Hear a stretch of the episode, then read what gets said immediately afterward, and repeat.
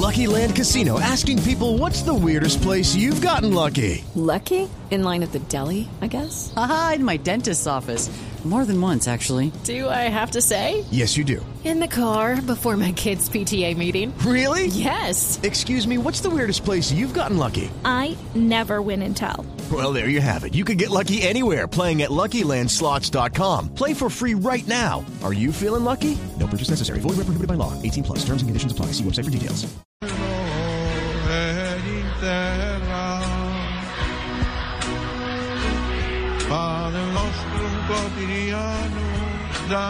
11 de la noche, 13 minutos. Bienvenidos a la segunda hora de Bla Bla Blue. Lo que ustedes escuchan de fondo es la voz del Papa Juan Pablo II en un álbum que se publicó en 1999 con sus oraciones y canciones llamado Abba Pater. in tentazione, sed liberanos a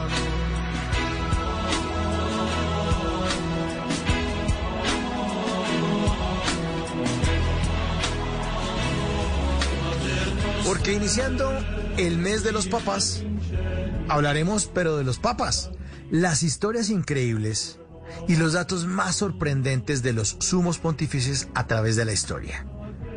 Esta noche, nuestro invitado es nuestro querido antropólogo, investigador, escritor, periodista de misterio y sobre todo buena papa. Esteban Cruz, bienvenido a su programa Bla Bla Blue. Buenas noches, bienvenido Esteban. ¿Cómo me le va, señor? Muy buenas noches, señor director. Gracias por invitarme aquí a hablar de este tema tan apasionante que hace parte de la religión católica y así las personas sean ateas, pues estamos todos conectados con esos valores, ¿no? Los valores del cristianismo. Y gracias nuevamente. Bueno, señor, arranque. Este programa siempre ha sido suyo. ¿Y de qué nos quiere hablar esta noche? Esto es todo suyo, el micrófono, por favor. No, pues eh, la, la idea es eh, hablar un poco de, de que detrás de esa figura, que es la figura del sumo pontífice, hay muchísimas cosas que todavía no se conocen y, y muchos misterios y muchos, muchos casos, por ejemplo, de conspiración, de corrupción. Todos creeríamos que la iglesia eh, debería ser algo perfecto porque sería pues el espejo de Dios, ¿no? Eh, el Papa es el representante de Dios en la tierra y debería tener esas características. Se habla de la infalibilidad papal. El Papa todo lo que dice es infalible. Sin embargo, pues la iglesia está hecha por humanos como yo, como usted, como el que nos escucha. Y hay cosas increíbles, papas que tuvieron hijos, papas acusados de tener sexo con sus hijas y ser incestuosos, papas que fueron juzgados como cuando eran cadáveres, sacaron los cadáveres de las tumbas y los pusieron. El misterio de Juan Pablo I, por ejemplo, alguien que duró solo 33 días en el poder y que dicen que fue asesinado. Y muchas historias más que tenemos esta noche. Bueno, señor. Interesantes historias, interesantes historias. Pero resulta, mi querido Esteban y oyentes, que yo eh, me meto ahí como de sapo en, en, Voz Populi todas las tardes a promocionar Bla Bla Blue y a contarles a los oyentes de Blue Radio de qué vamos a hablar en el programa cada noche. Entonces digo, ahí vamos a estar siempre, estamos en vivo. eh, de 10 de la noche a 1 de la mañana y les cuento y les hago un adelanto de qué es lo que va a ocurrir. Entonces, no sé si usted conozca, Esteban, Andrés Tamayo, el imitador, el humorista de Voz Populi, sí, el que imita siempre a Voz de Uribe, que se parece muchísimo, que ustedes también lo vean en Voz Populi TV, que se parecen muchísimo, que también es paisa. Entonces, después de que yo lo, pues, salí al aire, bueno, Jorge Alfredo, entonces ahí le encargo para que esta noche escuchen bla, bla, bla, hasta luego, ta, papá. Y entonces él me mandó una nota de voz que quiero que usted escuche eh, esta noche, Esteban, y antes de entrar le resolvamos esta, esta inquietud a don Andrés Tamayo. Mauro, ¿qué más? ¿Bien o no? Preguntarle a tu invitado de hoy, si no está grabado obviamente, por la profecía de San Malaquías, que decía que iba a haber en la historia 112 papas. Según eso, el papa 112 es eh, Bergoglio, que sí, sí es cierto eso, que te cuente algo de eso, bacano oírlo. Y yo le respondí, San Malaquías describió cada papa con su lema y todo. eso, Preguntarle. pregúntale. Y yo sí, le- señor. yo Esta noche le pregunto, el programa es 100% en vivo. Sí. Hasta los lunes festivos estamos ahí hasta la una de la mañana del martes. Esta noche le pregunto, gracias. Bueno, entonces ya le pregunto, don, don Esteban, aquí en vivo, 11 y 18, en vivo. Esteban Cruz, arroba Cruz Escribiente en bla bla bla. Sí, eh, esta profecía, la profecía de San Malaquías, es una de las más famosas del mundo occidental. Todos escuchamos de las profecías de Nostradamus, de aquel médico que en varias centurias supuestamente predijo el futuro desde la- el final de la Edad Media. Pero la profecía de San Malaquías es especial porque tiene que ver con los papas. Se trata nada más y nada menos de un señor que decían que era Malaquías de Arm. Él vivió entre el 1094 y el 1148. Este señor era un sabio de la iglesia, era un tipo que se la pasaba escribiendo, leyendo y demás. Decían que tenía el don de la predicción, de ver el futuro. Dentro de la iglesia católica se dice que las personas pueden ser bendecidas con dones, el del carisma, por ejemplo, el del discernimiento, el saber si algo es bueno o malo, el de las lenguas, el de poder entender todos los idiomas y hablar idiomas sin aprender, el de, por ejemplo, también la eh, bilocación. Se dice que algunos santos pueden estar en dos partes al mismo tiempo, como si uno estuviera acá y al mismo tiempo estuviera en el billar jugando y tomando aguardiente y nadie se diera cuenta. Ese sería el de la bilocación. Sería buenísimo Pero- para pero- algunos que les gusta mucho ir a algunas casas del enocismio. Sí, señor. Sí, claro, pero... Hombre, estamos hablando de papas, por favor, no, no le metamos tanto billar ni tanta casa de, de esas. Gracias. Sí, sí. Pero algunos papas decían que tenían ese don. Eh, hay un papa llamado Clemente que decían que lo veían rezando y al mismo tiempo lo veían kilómetros eh, más lejos. Eh, es uno de esos dones que se tiene. Pues a alguno de nosotros nos gustaría tenerlos. Pero bueno, el caso de San Malaquías es que era un arzobispo que tenía ese don, ese don de poder ver el futuro. Y se dice que él escribió dos textos, dos listas largas entre 1595 y 1690. Y a esa se le llama la profecía de los papas. ¿Qué es lo que hizo San Malaquías? Hizo una lista de 113 papas. Y frente a cada papa colocaba un lema. ¿Qué son los lemas? Ustedes seguramente han visto que eh, en algunas eh, eh, ciudades hay unos escudos donde tiene un lema. El lema de Colombia es libertad y orden, aunque no pareciera, ¿no? Aunque Sí, no sí. pareciera que ese fuera nuestro lema. Aquí el lema nuestro es, es todo lo contrario. Pero bueno, eh, no nos quejemos tanto. Todos los países tienen un lema y, las, y los papas adquieren un lema. Ellos se cambian el nombre. Ellos llegan allá y dicen, yo ya no me llamo así, póngame otro nombre. Y por eso Berdoglio se llama Francisco y por eso Carol Voltigia que así se llamaba la, la exnovia de un amigo, le pusieron así, igualito Carol Voltigia, y todos le decimos Carol, ¿Qué? ese era el Papa Sí, sí, sí. Hay unos que son pío, hay muchos píos, hay muchos leones, hay muchos benedictos hasta el 16, que era Ratzinger. Ellos se cambian el nombre y adquieren también un lema con un escudo. Pues bien, San Malaquías, que nunca fue un santo, eso fue un invento, hizo una lista con 113 papas. La clave es esta, señores.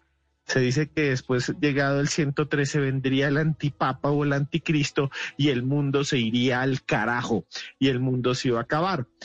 Señor director, parece una superchería, parece un montón de cosas, hay gen- hay gente que dice que es una falsificación, pero lo cierto es que muchos de los nombres de los papas y muchos de los lemas que él dijo realmente aciertan. Y eso es un enigma. Le voy a poner un ejemplo. Eh, uno de los papas, uno de los pío, el del siglo XIX, era, te- tenía una, un lema que se llamaba Cruz de Cruz. Y San Malaquías lo ubica en el Papa 101, que es efectivamente el 101. Y el lema realmente era Cruz de Cruce.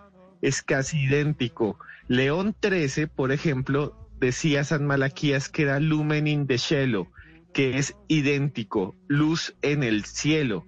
Y así con un montón de papas los logra ubicar y son casi perfectos, pero de los 113, digámoslo así, la clave es que solamente hay como unos 9 o 10 que casan a la perfección casi, lo que produce en muchas personas cierto miedo.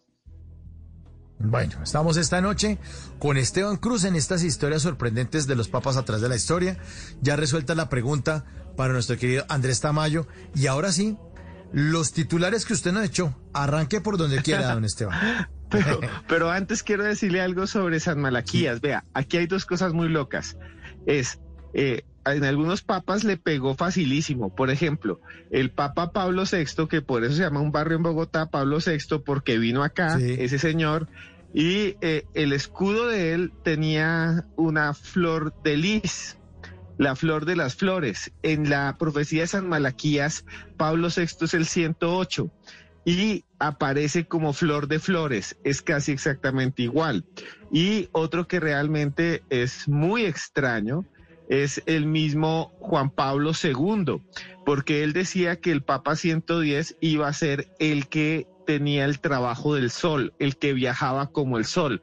Y el Papa Juan Pablo II, que estuvo entre 1978 y 2005, fue el más viajero de la historia. Y el sol es el que viaja por el cielo y un montón de cosas más. Lo preocupante para los que siguen la eh, profecía de San Malaquías es que estamos en el 112 y en teoría en el 113 se, se va todo al carajo y viene el antipapa. Entonces estamos en el límite de la profecía. Durante centurias, durante siglos, la gente le tenía miedo a este momento. Imagínense, pestes, todo lo que estamos viviendo y ahora que venga el fin del mundo según San Malaquías. Solo quería dejarles Sí, pero- eso. Pero eso se soluciona que, que, eh, con, con algo muy simple, que el sucesor del Papa Francisco sea un bebé recién nacido. Con eso ya tenemos 80 mm, años más de, para que eso no se haga al carajo tan rápido. ¿Ah? O, sea, una tortuga. Y aquí, No, y aquí no es lo que una tortuga de Galápagos de las que viven 500 años. Ah, bueno, también, sí, pero pues es una papa, necesita que de pronto sea un ser humano. Pero eh, le tengo la solución, que, el Papa Francisco entonces le, le- herede a, a un bebé, y ahí le tengo.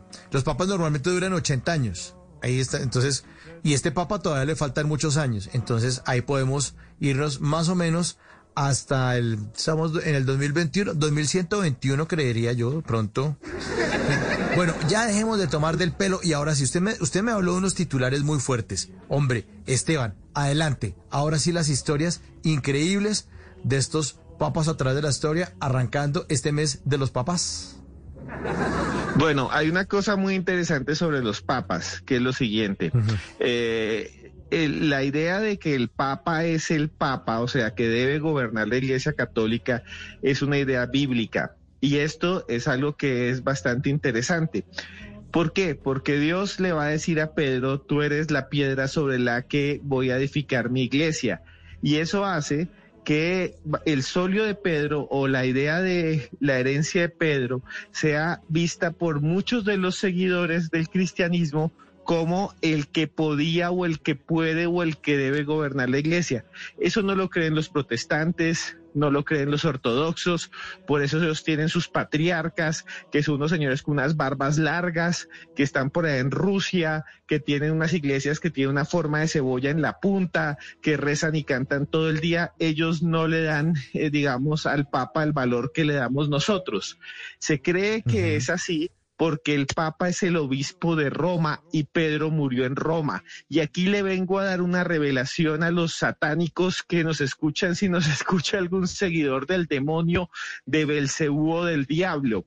Y es que eh, la cruz invertida la cruz al revés, la que colocan en los ritos de las misas negras, realmente es una, una cruz católica, porque representa la cruz de Pedro y es el inicio del papado.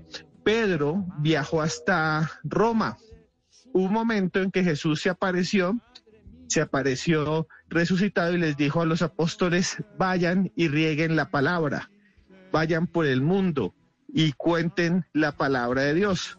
Y Pedro se fue hasta Roma. Cuando llegó a Roma, lo perseguían, como perseguían a todos los cristianos, lo agarraron y lo llevaron a una montaña donde eh, llevaban a los cadáveres de las personas más pobres, una montaña que estaba dedicada a una diosa maldita, horrenda, que se llamaba Vatica o Vatic, por eso se llama el Vaticano. Y ahí llegó Pedro, lo cogieron, lo clavaron de cabeza, lo crucificaron y lo iban a crucificar normal. Y entonces él dijo, a mí no me pueden crucificar normal porque así murió mi maestro, a mí crucifíquenme al revés. Y a Pedro lo clavaron una cruz de cabeza y Pedro murió así.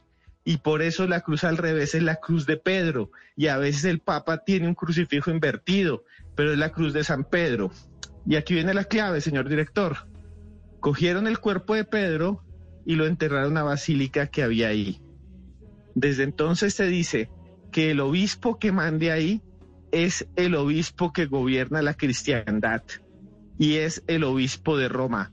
El papa es papa porque ocupa el lugar de San Pedro. El papa es papa porque es el obispo de Roma. O sea, Esteban, que todos esos satánicos que las tiran ahí de locos, que ponen la cruz al revés, lo único que están poniendo es una cruz que es católica, que es la de Pedro. Crucificado Sí, al señor. revés. Ahí es. Vea pues, ¿Y quiere que le cuente un chisme más brutal?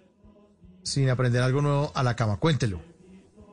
Un chisme más brutal es que en los años 80 la gente decía que "Eh, aquí no está Pedro, debajo de la basílica, por eso se llama la Basílica de San Pedro, ahí es donde el Papa da misa y hay un tabernáculo y dicen, no, eso allá no, eso es puro cuento, Pedro de los huesos deben estar por allá. Pues abrieron un hueco y encontraron efectivamente una tumba que decía Petrus y la tumba está ahí. No le creo. Y se cree que la tumba de Pedro, sí, la descubrieron hace unos 30 años.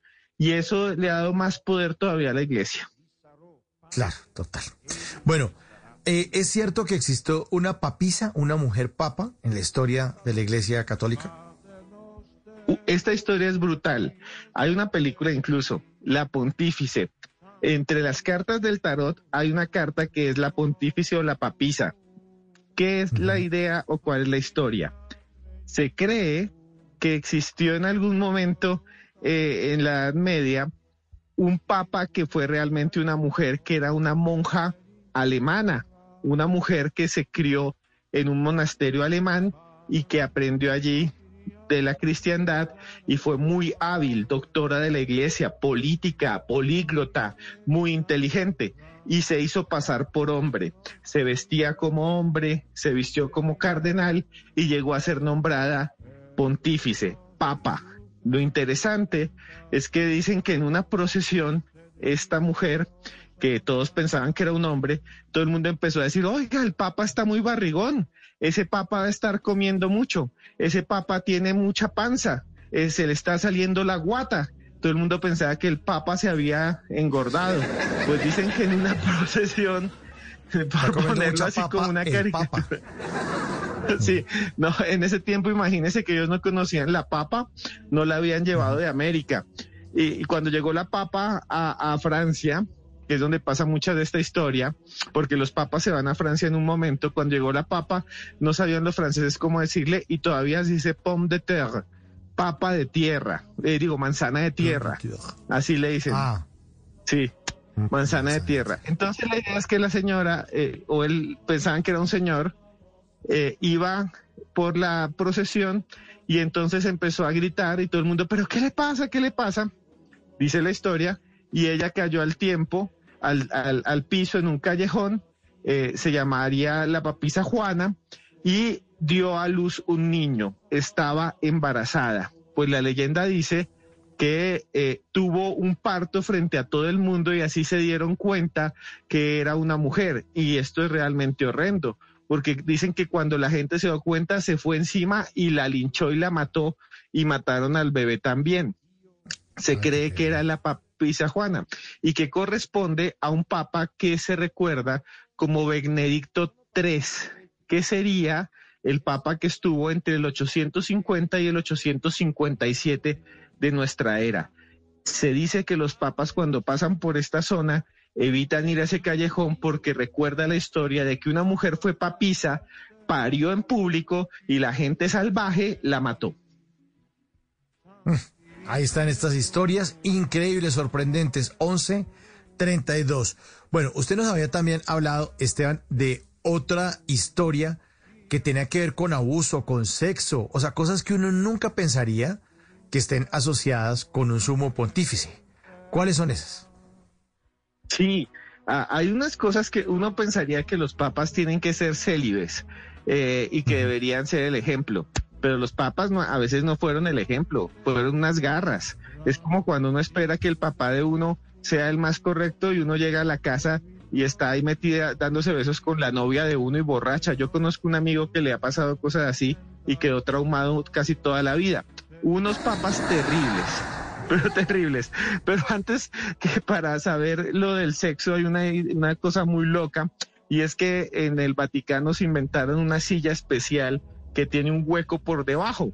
Entonces eh, hay un rito que se hacía en la iglesia, que muchos dicen que todavía sucede, aunque no creo, que es el pálpito papal, que es que tienen que saber que el que va a ser papa es varón, nació varón. Si no, no puede ser para evitar que salga otra papisa. Entonces el personaje se sienta con eh, eh, los glúteos desnudos, sin calzones, en una silla que tiene un hueco por debajo, un hueco por donde cuelgan sus turmas, para que llegue alguien y se las palpe. Entonces mete la mano, toca los testículos, ¿sí? Y grita si es varón y puede ser papa.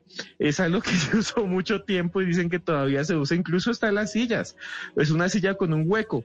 Entonces ahí cuelgan eh, los testículos, las turmas, eh, y eh, coge este órgano, este escroto, lo coge otro sacerdote y se lo palpa y dice si es macho y entonces puede ser papa. Y esa silla estuvo ahí mucho tiempo y se dice que todavía está. No, pero ¿qué tal uno? ¿Y usted qué, en qué trabaja el Vaticano? Ah, chévere, vive allá. Sí, pero yo soy el que le pulsa las, las brevas a, al candidato. No, está complicado. Sí, eso es como cuando uno iba al, ejército, ¿no? Y le decían, uy, se salvó, varicocela. Y pum, se salvaba. ¿Se acuerdan? en el ejército, que eso era lo más horroroso. Cuando, cuando era el sorteo. Sí, sí, sí. Cuando era el sorteo, entonces decía, no, pase, y entonces llegaba allá y se ponía el guante por ahí un militar y todo el mundo decía, uy, no. El, el, y siempre le decían el sargento manotas y cosas así. Pero sí, recuerdo es que no tiene los momentos. Bueno, ¿qué otra historia tiene? ¿Qué otra, qué otra historia tiene ¿Momentos duros o momentos suaves? Uno no sabe. Pero bueno. Bien, hubo un papa que, que, que, fue español. Bueno, hubo varios papas españoles, pero el más famoso es eh, Rodrigo de Borja, que como los italianos no sabían eh, pronunciarlo bien, Borja, entonces le dijeron Borgia y se quedó así el papa Borgia, que él tuvo el nombre de Alejandro VI. Él fue el papa número 214 de la iglesia y estuvo entre 1492, le tocó el, el el descubrimiento, de América y 1500. Sí, claro, nada más y nada menos, y 1503. Eh, eh, este Papa Borgia es muy conocido por su corrupción. Eh, muchos decían que era un papa que le gustaba mucho el arte, rescató muchas ruinas romanas, creó parte de los museos vaticanos, eh, era alguien que le gustaba mucho eh, la pintura, la escultura y demás, pero al mismo tiempo también le gustaban las mujeres, el alcohol y tuvo un montón de hijos. Cuando supuestamente no podían tener hijos, el papa tuvo hijos y tuvo una muy famosa que es considerada como una de las personajes históricos más crueles y extraños que es Lucrecia Borgia. Y Lucrecia decían que era una mujer muy, muy, muy bonita, muy bella, pero las malas lenguas de Roma decían que el Papa la quería más allá de su hija y se amancebaba y se la llevaba a los aposentos papales donde practicaba toda clase de vejaciones y cosas retorcidas, incestuosas con su propia hija. También tuvo un hijo que se llamaba Juan, eh, Juan Borgia, que fue muy famoso, y otro que fue incluso cardenal. Y este papa fue también el llamado papa envenenador. Todo el que estaba en contra de él lo invitaba a almorzar y terminaba así, cianuro y palpizo. Les da, decían mucho que envenenaba a los demás echándoles entre el vino un montón de elixires malditos Y bueno, la leyenda dice que él fue no solo bastante corrupto, sino que a sus hijos, eh, los, alguno de ellos los envió a matar y era alguien que le gustaba mucho ir a casas de prostitución y tuvo muchas amantes y que una de ellas fue nada más y nada menos que su propia hija, que según los cronistas era bellísima. Oiga, pero este Borgia era una delicia. ¿No? ¿Qué tal? ¿Ah? Parece un político moderno. Sí, parece, Parece que se lanza al Senado. Estuviera aquí ya sería como, no sé, como de la, de la comisión de ética. Sí, exactamente. Eh, de esto me pareció ver en alguna plataforma una serie, ¿no? Creo que hay una serie de los Borgia, me parece. Sí, se señor, hubo esto. una serie de los Borgia y una película. Y la serie tuvo como protagonista, haciendo nada menos que el Papa Borgia, a Jeremy Irons. Ah, Jeremy. Y fue Irons, muy sí, famosa. Sí, Sí, sí, sí, sí. fue muy famosa. Tuvo creo que solo dos, dos o tres, no estoy, no estoy seguro, dos o tres temporadas y la cancelaron pues sin finalizar. Tristemente como pasa con muchas cosas, como no pasó con En Cuerpo Ajeno ni con Las Aguas Mansas, que aquí duraron como 30 mil capítulos. Sí, más o menos. Bueno, otro de los capítulos importantes de estas historias de papas en este mes que empieza de los papás, aquí en Bla Bla Blue, hoy primero de junio, eh, tiene que ver con el Papa Juan Pablo I. Yo ahí le confieso, y ahí se me cae la cédula, estaba chiquito. Yo me acuerdo de un papa, pues que mis papás hablaban de, esa, de, de- ese tema. Eso ocurrió en 1978, cuando decían que Juan Pablo I lo habían matado. Y entonces, claro, pues otro momento ahí como complicado. ¿Qué fue lo que ocurrió? ¿Qué historia tiene usted dentro de sus investigaciones, Esteban? Muy bien, este papa era el señor Albino Luciani. Albino Luciani fue un sacerdote muy carismático, le llamaban el papa de la sonrisa o el sacerdote de la sonrisa. Sonreía todo el tiempo y tenía unos dientes blancos, blancos, blancos. Ahí sonreía, era como, era como un tipo muy, muy querido. Usted lo ve y dice, ay, qué tipo tan sabroso. Este tipo es muy querido, es el que le, el que, era súper, súper eh, adorado por todos porque además eh, tenía unos antecedentes muy interesantes de trabajo con la comunidad. Pues bien, Albino Luciani eh, fue uno de los papas, o ha sido uno de los papas que menos ha durado en la historia, solo, solo 33 días. Eh, Juan Pablo I además vivió en un tiempo en el cual todavía había lo que se llamaba la Guerra Fría. Entonces hay mucha gente que dice que la muerte de él, que se dio el 29 de septiembre de 1978, que lo encontraron a las 5 y 30 de la mañana en una capilla, eh, eh, digo, en su habitación, muerto sobre la cama, lo encontraron ya frío, con la luz prendida, lo encontró, imagínense ustedes, una de las mujeres que eh, lo atendía y lo acompañaba, lo ayudaba, y nunca, esto es una cosa muy fuerte, esta mujer lo encontró a las 5 y 30 de la mañana y avisó, el Papa se murió, pero el Vaticano no aceptó eso hasta mucho tiempo después. ¿Por qué? Porque una mujer supuestamente no debería estar en las habitaciones del Papa. Solamente años después dijeron, sí, fue una mujer la que lo encontró. Primera cosa extraña.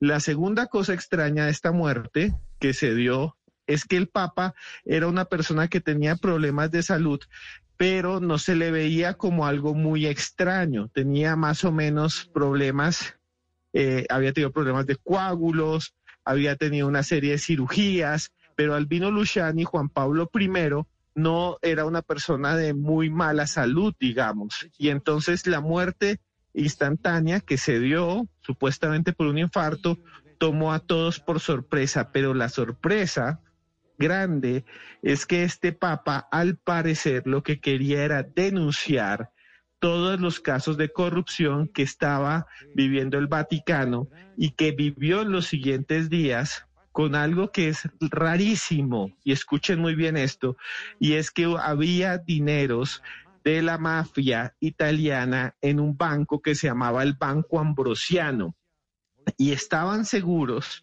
de que muchas de las acciones de los papas anteriores y de algunos cardenales servían para limpiar el dinero de la mafia. y muchos tienen la teoría de que el Papa Juan Pablo I iba a denunciar esto, iba a sacarlos y que fue envenenado. Lo interesante, señor director, y lo fuerte es esto. Nunca hubo una autopsia, nunca hubo un examen del cadáver.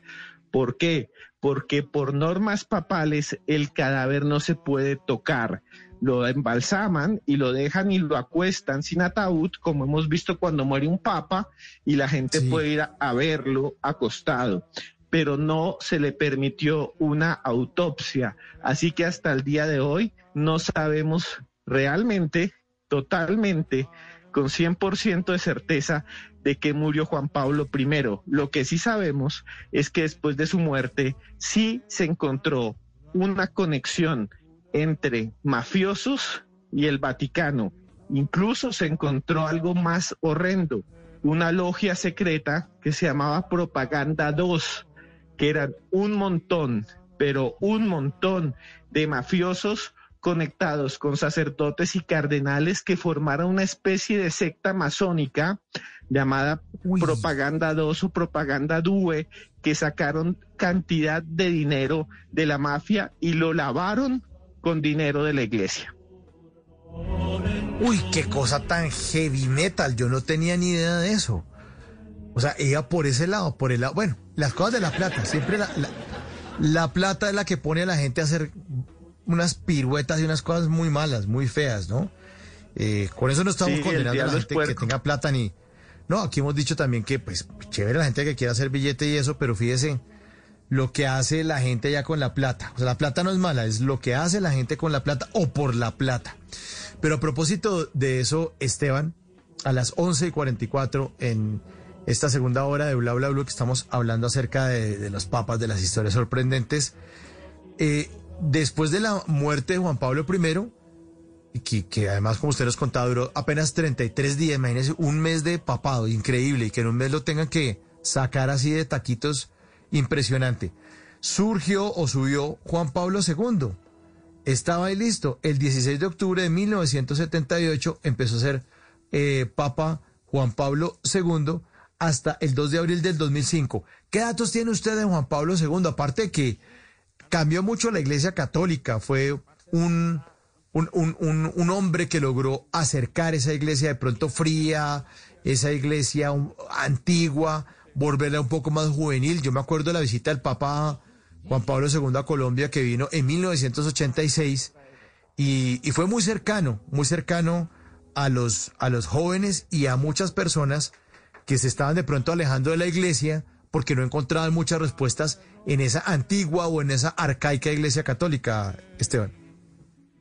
Sí, digamos que hay dos papas que han sido, pues Francisco lo está haciendo un poco, pero hay dos papas en los últimos años, eh, décadas que fueron modernizadores. El primero fue Juan XXIII, que fue el que metió el Concilio eh, Vaticano II, porque para los que nos están escuchando, antes de eso, los, no sé, sus papás, los abuelos ya, los papás son de la edad de uno, los abuelos recuerdan, por ejemplo, que en la misa el padre nunca le daba la cara a la gente, sino en el sermón, y siempre hablaba de espaldas, hablaba frente al altar.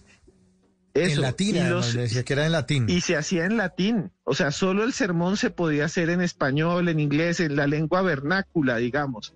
Pero la misa era en latín y, y nadie entendía ni un pito. Y aquí los colegios, por ejemplo, de élite enseñaban latín y a las monjas las ponían a leer y a cantar en latín. Fue Juan, Juan 23 el que cambió todo eso, hizo una transformación ecuménica y por eso lo odiaron y también dicen que lo intentaron matar.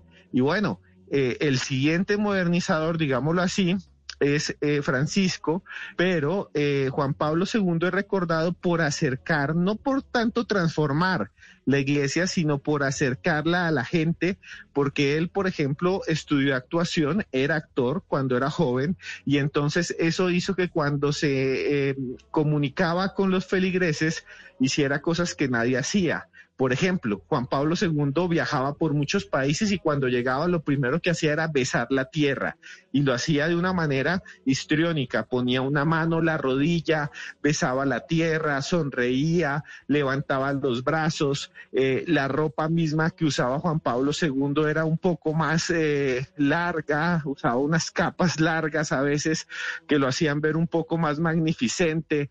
Cuando vino a Colombia, que fue una revolución, eh, nos pasó lo de Armero, y él fue hasta Armero y hay una imagen brutal eh, que parece una película dramática, que más que una película fue un drama terrible para nuestro país, en que él se postra frente a una cruz en la mitad del armero destruida. Esa imagen es brutal.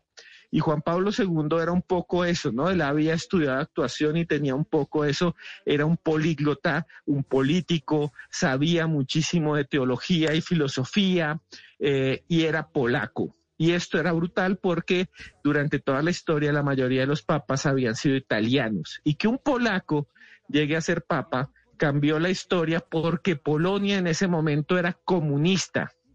Y como era comunista, Ah, todos decían, esto es, ¿cómo van a traer un papa comunista? Pues Juan Pablo II hizo todo lo contrario.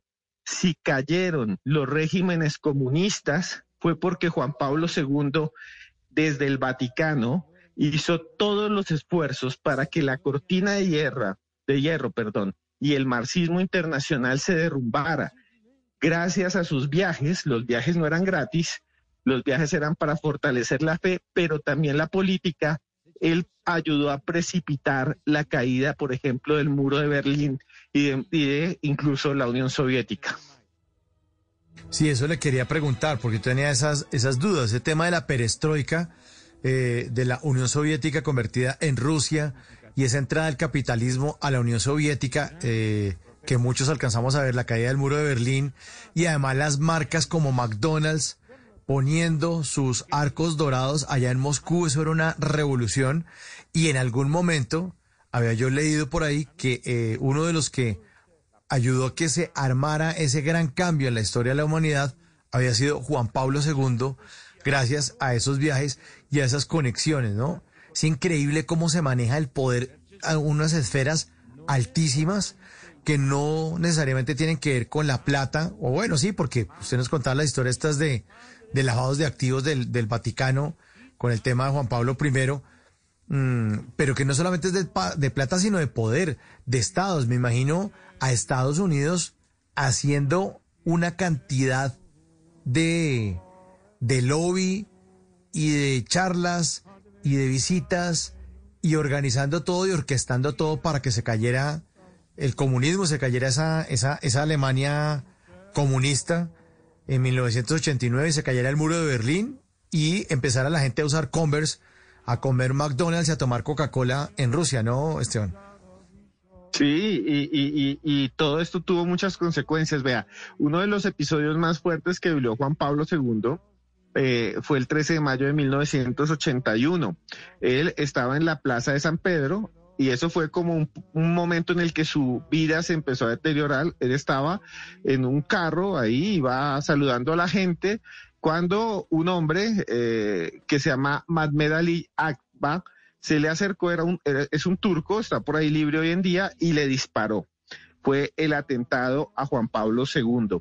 Juan Pablo II recibió los disparos eh, y eh, en ese momento, pues a partir de ahí se empezó a deteriorar. Lo interesante es que hoy es un santo, Juan Pablo II fue declarado santo de la iglesia y dicen que su sangre es milagrosa, hay una ampolla de la sangre de él en una botella, pues la sangre ya está seca, coagulada, y esa ampolla viaja por el mundo, estuvo aquí en Colombia, es una reliquia, y también con las balas, una de las balas que le sacaron a él está dentro de una corona de una virgen, eh, y él dice que, o en su momento él decía que perdonaba a este señor, eh, él perdonó a, a, Mehmet Ali y eh, le dijo que lo perdonaba y eso fue como un que lo sacaran de la cárcel, aún así él estuvo y el día está libre.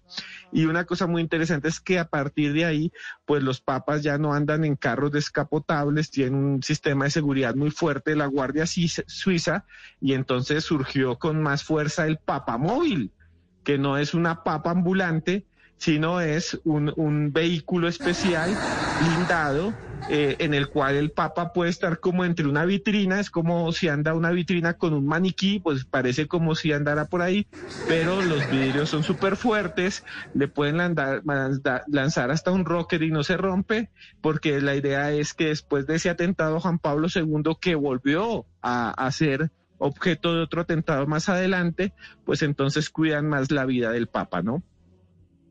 Sí, y ese atentado curiosamente ocurrió el 13 de mayo de 1981, o sea, el 13 de mayo, el Día de la Virgen, preciso de 1981, o sea que hace 15 días, 20 días celebramos, entonces, bueno, no sé, eso no es de celebrar, pero se conmemoraron esos 40 años de ese atentado, el primer atentado contra la vida de Juan Pablo II. El Papa Viajero le decía, ¿no? A Juan Pablo II, que se murió, como ya lo hemos anotado hace unos minutos, el 2 de abril del 2005, y es la imagen esa importante de hace más de 15 años, de ese papa con esos zapatos rojos, ¿se acuerda? Eh, Esteban. Sí. Eh, y, y lo que usted decía, no, no, no, no, no, no es le hacen autopsia, sino simplemente lo acuestan ahí y el Papa se exhibe para que todo el mundo lo, lo, lo, lo, lo pueda observar y, y despedirlo. Vea que, vea que usted estaba hablando de fechas y una cosa muy interesante. Un año exactamente después de que a él lo hirieron, un año después del 13 de mayo del 81, él viajó hasta Fátima, a donde dicen que apareció la Virgen, que esa historia es buenísima también, a los pastorcitos, que además tenía unos secretos apocalípticos y le entregaron, eh, una de ellas le entregó al Papa el tercer secreto que no se podía revelar, en donde se decía que la iglesia iba a sufrir un montón, bueno, en fin, que les había dictado la Virgen letra a letra en una aparición entre, dos, entre el 17 y el 18, pero bueno, eh, antes de eso, eh, les quería decir, el Papa viajó a Fátima después de que se curó a darle gracias a la Virgen y llegó la noche del 12 de mayo del 82, un año después, y ahí lo volvieron a atacar. Ahí fue el segundo atentado. Llegó un cura, fue un cura que era ultraconservador, un cura de esos que decía, no, yo solo en latín. No, malditos, fornicadores, se van a quedar pegados y cosas así. Eh, él, él fue a- él, era periodista, todavía está vivo, eh, y él cogió una bayoneta y quería atravesar al Papa y meterle la puñalada, quería darle piso y darle su laminazo, y en ese momento pues el Papa se salvó. Pero fue exactamente un año después cuando el Papa viajó a Fátima a decirle a la Virgen, gracias por salvarme la vida, y ahí fue o- un cura el que intentó matarlo por segunda vez. Cantidad de enemigos. Murió a los 84 años. Juan Pablo II, que después se convirtió en San Juan Pablo II, ¿no? Esteban. Sí, lo es, lo es, todavía Lo lo es. Y, se le reza y, y los que tienen fe en él, hay casos de gente que dice que lo curó eh, y, que, y que hizo milagros en vida. Y hay unas historias muy interesantes de ese, de ese, de ese camino de santidad, ¿no? De Juan Pablo II, que fue muy, muy carismático. Usted lo veía y es que su rostro, la manera en que él se movía, decía, este tipo es un tipo que irradia que es bueno. Usted ve a Juan Pablo II y dice, qué tipo tan bueno. Pero después llegó Ratzinger y todo el mundo decía, qué tipo tan malo, porque Ratzinger sí, Sí. tenía un aspecto osco, ¿no? Era como pasar de Papá Noel a, a pasar a- al emperador de la Guerra de las Galaxias. Esa comparación que hace Esteban. Sí, sí, sí. Seguramente es que por comparación, Juan Pablo II, de pronto es que Ratzinger era normal, pero por comparación, pues nada, y lo que logró la Iglesia Católica fue reivindicarse con, con el Papa Francisco, ¿no? Que, que es también un, la, la versión argentina o gaucha de ese Juan Pablo II, la versión renovada, también con un discurso revolucionario. Esta semana también volví a tocar el tema de la pederastia, el, el Papa Francisco, que está totalmente opuesto a esto, y además con esa visión jesuita, que es una visión un poco más liberal, que son esa, esa, esa comunidad que no es tan conservadora, es un poco más alegre y más entregada a los jóvenes y un poco más abierta, ¿no, Esteban? Pues los jesuitas son en realidad una orden casi militar, ¿no? Eh, ellos, eh, San Francisco Javier, eh, San Ignacio de Loyola, eh, crearon una orden militar. Las, las, las, la- las órdenes religiosas hay unas que son mendicantes, hay otras que tienen votos de pobreza, los jesuitas no. Y ellos No. tienen generales. Y, y los jesuitas tienen negocios y bancos y tienen universidades, eh, los franciscanos menos y los agustinos menos, bueno, y los diocesanos que, que no están en órdenes, sino que están ahí eh, bajo, eh, digamos, el clero. Entonces, eh, claro, los jesuitas tienen una organización mucho más estructurada, incluso por eso los prohibieron. Aquí en Colombia los echaron y, la misma Iglesia Católica los prohibió y los persiguió, como a los templarios, que era otra orden, a los que mataron a todos y los quemaron en hogueras eh, por órdenes de los papas. Eh, a los jesuitas también, ellos huyeron a Rusia, pero después los restituyeron, ¿no? Eh, el- eh, la iglesia, por ejemplo, los jesuitas tienen la Universidad Javeriana por San Francisco Javier, que fue un sacerdote jesuita que quería llegar hasta China y evangelizarlos a todos allá. Y se murió en el camino. Y hubo otros que llegaron hasta Japón y allá los crucificaron los japoneses. Pero, pero sí es una orden muy, muy organizada. Muy organizada. Y muy, muy, muy, oh, sí, es una multinacional, de verdad. Bueno, casi toda la Iglesia Católica está presente en todo el mundo y, y tiene muchos seguidores. Es una religión muy respetada y muy importante. Aquí en Colombia es más del 90% eh, la población católica. Y por eso esta noche hemos dedicado a hablar de estos temas interesantes en un lenguaje divertido, en un lenguaje fresco como el de Esteban Cruz. Señor, siempre será un placer tenerlo aquí. Hombre, muchísimas gracias por acompañarnos. Un gran abrazo eh, y siempre pues lo seguiremos invitando para, para, pues para que más eh, adelante nos tenga otros temas que son bien, bien, bien, bien importantes para, nos, para nuestros oyentes. No, muchas gracias a usted. Y lo que quiero decir es, la Iglesia Católica es el reflejo de la humanidad, pero el mensaje, eh, el, ayudar a los pobres, el tener virtud, es un mensaje avasallador. Eh, que haya habido corrupción en algunos momentos, es que son humanos y somos humanos.